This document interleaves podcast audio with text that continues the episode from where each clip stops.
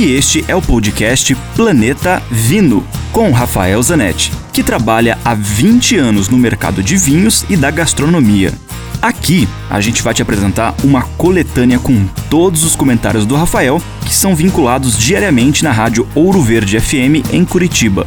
E, esporadicamente, também teremos episódios inéditos com convidados muito legais falando das relações entre vinhos com comida, com a música, com viagens, enfim, muitos assuntos legais do mundo do vinho, especialmente para você. E hoje a gente volta a falar sobre o ranking das uvas. Se você perdeu os episódios anteriores, te recomendo a começar a ouvir lá do episódio 72 para a saga inteira. Continuamos nossa série falando sobre as uvas mais plantadas do mundo.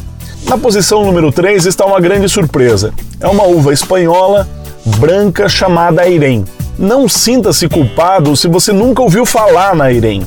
Na verdade, mesmo quem trabalha com vinhos ou consumidores de vinho muito habituais não a conhecem. Ela é uma uva que está restrita à região sul da Espanha, que é uma região de muita produção de uva e de vinho, mas vinhos simples, vinhos muito para consumo local, exportados a granel ou ainda uvas que são usadas para destilados. Não é uma uva que tem potencial de envelhecimento ou de vinhos especiais e vinhos mais refinados. Raríssimas vezes você vai encontrar um vinho onde a Irene está escrito, escrito no rótulo.